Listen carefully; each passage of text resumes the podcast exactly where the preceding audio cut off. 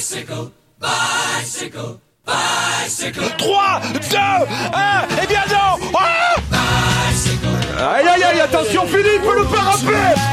Ah, Christopher Froome qui n'a plus de vélo Christopher Froome à pied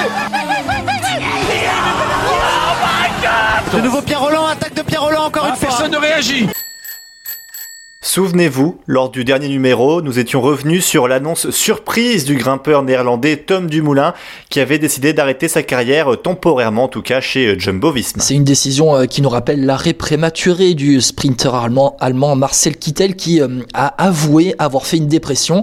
Eh bien, on va parler de ce sujet, la dépression, avec Armel Favre, psychologue du sport. Bonjour Armel. Bonjour à vous. La dépression dans le sport, alors on en parle peu, mais depuis quelques années, on a l'impression que c'est un, un mal qui ronge pas mal de sportifs. Est-ce qu'il y en a plus qu'avant? Il faut reprendre les choses par le bon bout. Avant d'être diagnostiqué euh, dépression, il y a des choses en amont, malheureusement. Je pense que depuis quelque temps, on fait attention à ce qu'on appelle la notion de surentraînement mental. Ça date depuis euh, euh, vraiment depuis 5 à 10 ans. Et par ce biais-là, on arrive justement à, à capter des, des pensées, des sensations, des comportements euh, euh, défaillants chez le sportif. C'est ce qu'on appelle le burn-out un petit peu. Oui, on a, voilà, oui, c'est un équivalent, euh, c'est le terme un peu sportif du burn-out. Et l'idée, effectivement, à un moment donné, bah, on sait en règle générale, malheureusement, que ce qu'on appelle le, le problème sous-jacent, la, la pathologie sous-jacente est une dépression à ça. Hein, Quelqu'un qui fait un burn-out, quand on traite le burn-out, on, on, on est sur la corde raide parce qu'il faut bien l'accompagner, parce qu'on sait très bien que c'est là-bas, à la base, c'est une dépression. Vous avez suivi un peu euh, les cas alors euh, de Tom Dumoulin et puis aussi l'interview qu'on a vue récemment de Thibaut Pinot dans l'équipe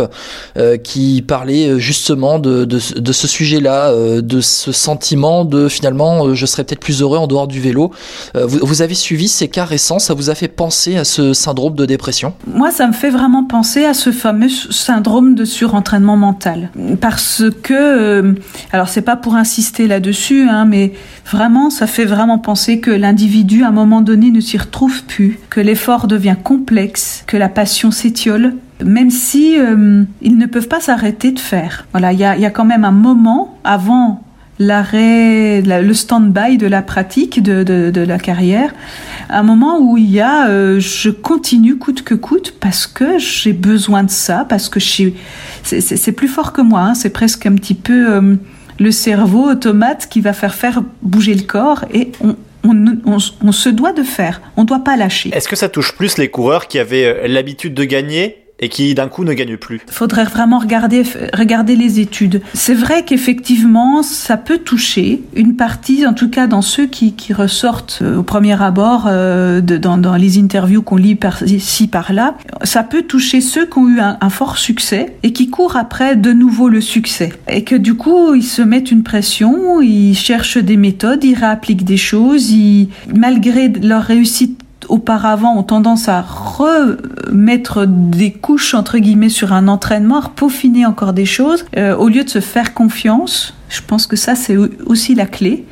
C'est-à-dire, ben, si je suis arrivé à ce niveau-là, que j'ai réussi, c'est que ce que je fais fonctionne. Euh, Armel, est-ce que euh, quand vous regardez euh, du vélo et vous lisez les déclarations de certains cyclistes, vous pouvez dire, lui, il est en dépression, lui, il est en burn-out, il fait un burn-out. Est-ce qu'il y a des indices? Non, c'est, c'est, enfin, non, c'est pas si simple que ça. Dans les interviews, c'est, plutôt compliqué. On a tous des périodes de doute ou là, avec la pandémie, c'est extrêmement complexe. Euh, Ça devient routinier pour les, les cyclistes professionnels, mais c'est quand même très particulier. Hein. Ils ont pas de visite famille. Ils ont.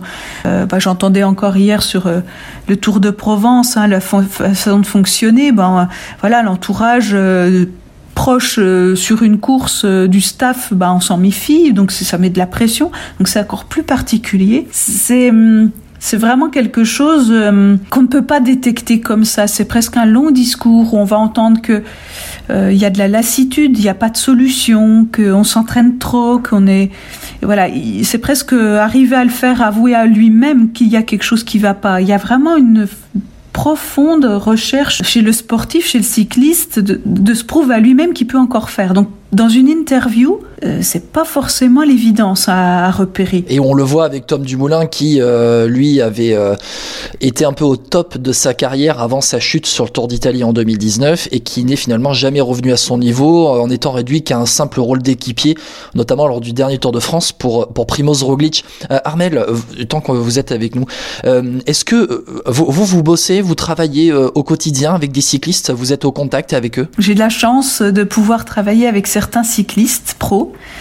J'en ai pas beaucoup hein, de, dans ma patientèle, dans mes, mes clients, parce que c'est un peu compliqué. Hein. Pour moi, un sportif n'est pas forcément un patient. Et c'est des choses qui arrivent régulièrement. Et c'est eux qui viennent vous voir? Oui, oui, oui, oui, oui. Ça se démocratise beaucoup là dans le cyclisme. C'était assez tabou. Hein, surtout chez les garçons. Euh, bon, j'ai la chance moi d'encadrer un petit peu l'équipe nationale cycliste, euh, donc les plus les bas niveaux hein, euh, en France féminine, hein, les dames. Chez les garçons, ça se démocratise, c'est quelque chose qui devient plus plus naturel.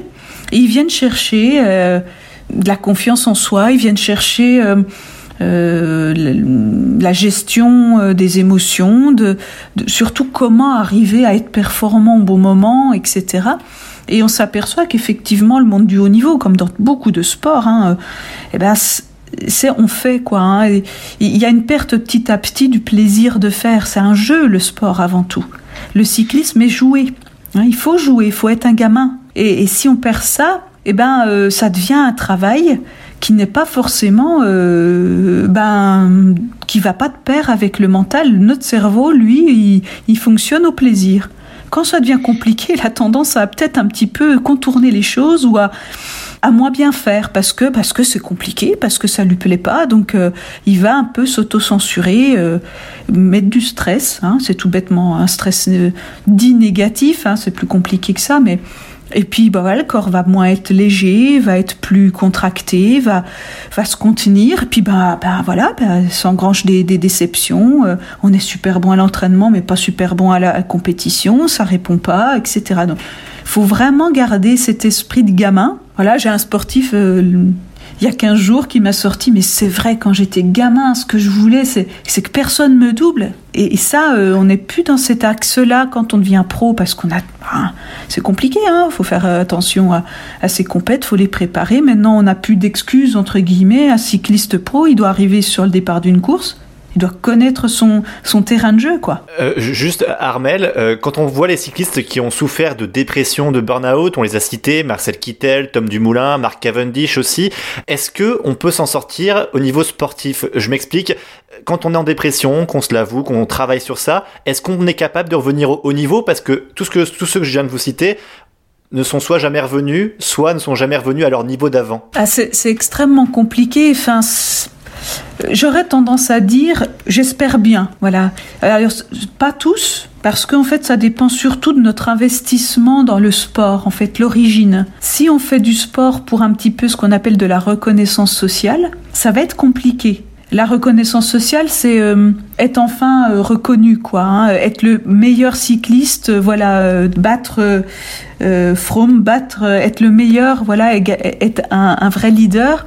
Si on fait ça dans cette quête-là, euh, dans la quête d'être un leader d'équipe euh, ou euh, d'être reconnu par son entraîneur ou montrer à ses parents qu'on est aussi bon qu'eux, etc., c'est compliqué de revenir parce qu'une dépression, elle met justement à plat toutes nos motivations et elle se fait, voilà, elle questionne sur bah, pourquoi tu fais, hein, quel est le sens, quel sens dans ta vie? Ça, c'est la dépression c'est qu'il n'y a plus de sens dans une dépression. Ce qu'on fait n'a plus de sens. Donc on est obligé de remettre un sens en, traitant la dépression.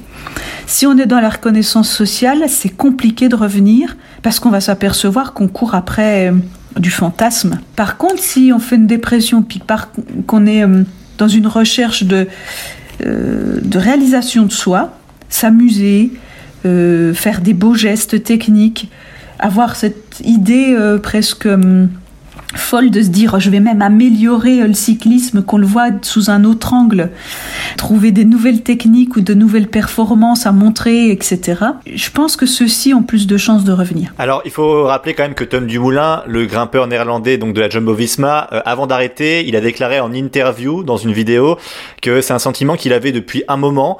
Euh, il se posait beaucoup de questions, notamment comme vous l'avez dit, hein, qu'est-ce que je veux pour ma vie? Euh, il, il écrit justement que c'est la question qui se pose depuis des mois. Est-ce que je veux toujours être cycliste Si oui, comment? J'ai l'impression que je ne sais plus quoi faire et, je, et, que je continue à laisser la réponse à cette question à d'autres, euh, mais ça ne mène à rien et je me sens malheureux. Euh, voilà, là, c'est vrai, c'est vraiment ce que vous nous avez décrit euh, depuis quelques minutes, hein, Armel. Et on sait que le mental fait beaucoup dans le sport de haut niveau, ça se travaille? En fait, moi, je, mon, mon, combat, mon combat de praticienne dans le sport, c'est de faire passer le message que le mental, c'est nous c'est le physique. C'est en fait on, dissocie beaucoup. Alors c'est parce qu'on a essayé de. Euh, je pense que le mental fait peur hein, euh, parce qu'il y a des gros stéréotypes là-dessus. Mais le mental fait partie de notre organisme. C'est euh, la, boîte fondamentale qui fait que notre, nos muscles vont fonctionner, que notre cœur va battre, que c'est l'ordinateur central en partie. Hein et, donc oui, ça fait beaucoup parce que euh, parce que bah, nos émotions euh, sont à partie intégrante de ce mental. Et quand on a on cumule des émotions négatives, bah, euh, notre cerveau est protecteur avant tout. C'est quelque chose qu'on ne contrôle pas. Hein. Et, c'est une partie des fonctions du cerveau. Et qu'à un moment donné, bah, quand il y a trop de négatifs, il se met en protection et il va rester sur un, un même mode de fonctionnement. Il va pas pouvoir améliorer ses performances. Il va rester sur des des enfin, voilà. Je prends l'exemple par exemple d'un sprinter, un sprinter qui sait que il, doit un petit peu plus euh, enclencher, euh, frotter, etc. Et puis s'aperçoit que frotter, parce qu'il a eu quelques chutes, lui ça devient, devient compliqué. Son cerveau va va le mettre sur le mode ancien. enfin voilà, tu t'amélioreras pas, tu restes à frotter tel que tu frottes. Point barre. On fait pas autrement parce que c'est ta façon de faire. C'est comme ça que tu t'en sors. C'est pas efficace, tant pis. Mais voilà, c'est négatif autrement, tu es trop déçu, donc on va, on va plafonner parce que bah voilà, tu, tu prends trop de coups. Donc notre cerveau est vraiment fondamental, oui. Et, et, tout ce que vous dites, en fait, c'est bizarre parce qu'en fait, on, est en train de se remémorer. Moi, en, tout cas, je suis en train de me remémorer certains exemples qu'on a pu voir dans le passé.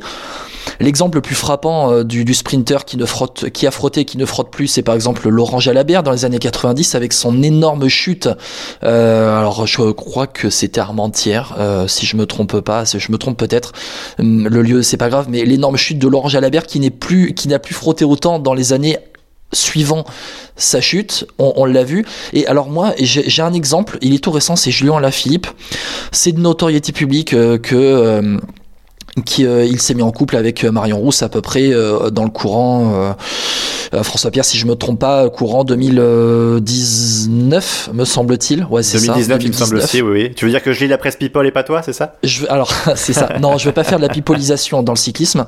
Euh, mais ce que je veux dire c'est que on a pu voir peut-être un changement dans la carrière de Julien Lafilippe qui correspond peut-être au moment où euh, il a commencé à fréquenter et peut-être à se mettre en couple avec Marion Rousse. C'est pas pour faire la pipolisation, mais c'est pour se dire aussi euh, que le fait de rencontrer euh, quelqu'un, c'est c'est tout tout devient positif dans la tête et peut-être que tout s'enclenche derrière et que tout se passe bien. Et finalement, c'est peut-être ce qui est un énorme moteur pour lui aujourd'hui encore. Oui, c'est tout à fait. C'est ça correspond au moment où il est devenu numéro un mondial aussi. Hein, oui, hein, alors je pense qu'il y a d'autres déclics qu'il faut pas qu'il faut pas négliger Hein. Euh, moi, je fais un peu le rapport. Euh, bon, c'est un, cycliste aussi, mais un ancien cycliste, mais sur une autre. Euh, voilà, c'est avec Julien Absalon. Voilà, Julien Absalon qui a perdu son papa. Ça lui a mis un moteur d'enfer, quoi. Hein. Alors il n'y avait pas que ça. C'est une personne très très intelligente qui qui aime gagner sur des détails euh, et il aimait en fait euh, un petit peu euh, coincer ses adversaires. Et il était très technicien et, il aimait aller au-delà. Mais l'enclenchement le, ça a été aussi un des enclenchements ça a été aussi la perte de son papa. Donc Julien et la Philippe si je me trompe pas il y a ça aussi hein, donc c'est extrêmement euh, varié. Il y a des moteurs qui s'enclenchent et vous voyez ce moteur-là, c'est ben, c'est se centrer sur soi. Alors, euh, on dit tout le temps qu'un sportif de haut niveau, il doit être quand même un peu égocentré, pas égoïste, mais égocentré. C'est-à-dire qu'il faut qu'il se connaisse suffisamment, qu'il sache ce qui lui convient, pourquoi il le fait euh, qu'est-ce qui l'engage à faire des choses, le sens que ça lui donne, quoi. Et, de ce moment-là, eh ben, ça va donner des sportifs euh, hors normes. Hein. Et puis je le souhaite pour Julia Alaphilippe parce que bah parce que finalement euh, quand on regarde euh, son petit bonhomme de chemin, il mérite largement que bah, de se venger un peu de, de, la fatalité du sort quoi. Hein. C'est sûr. Merci, merci les Français, beaucoup. ils gagnent donc voilà ça fait plaisir. Merci beaucoup à Armel Favre en tout cas. Je vous en prie, merci à vous. À la T'es grand aujourd'hui, t'es grand, t'es très grand.